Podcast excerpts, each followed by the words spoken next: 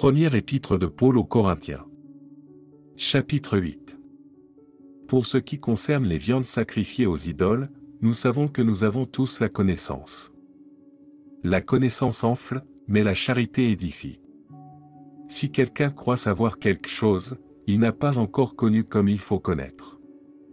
Mais si quelqu'un aime Dieu, celui-là est connu de lui.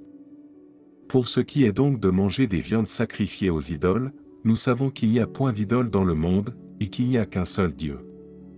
Car, s'il est des êtres qui sont appelés Dieu, soit dans le ciel, soit sur la terre, comme il existe réellement plusieurs dieux et plusieurs seigneurs, néanmoins pour nous il n'y a qu'un seul Dieu, le Père, de qui viennent toutes choses et pour qui nous sommes, et un seul Seigneur, Jésus-Christ, par qui sont toutes choses et par qui nous sommes. Mais cette connaissance n'est pas chez tous. Quelques-uns, d'après la manière dont ils envisagent encore l'idole, mangent de ces viandes comme étant sacrifiées aux idoles, et leur conscience, qui est faible, en est souillée. Ce n'est pas un aliment qui nous rapproche de Dieu, si nous en mangeons, nous n'avons rien de plus, si nous n'en mangeons pas, nous n'avons rien de moins. Prenez garde, toutefois, que votre liberté ne devienne une pierre d'achoppement pour les faibles.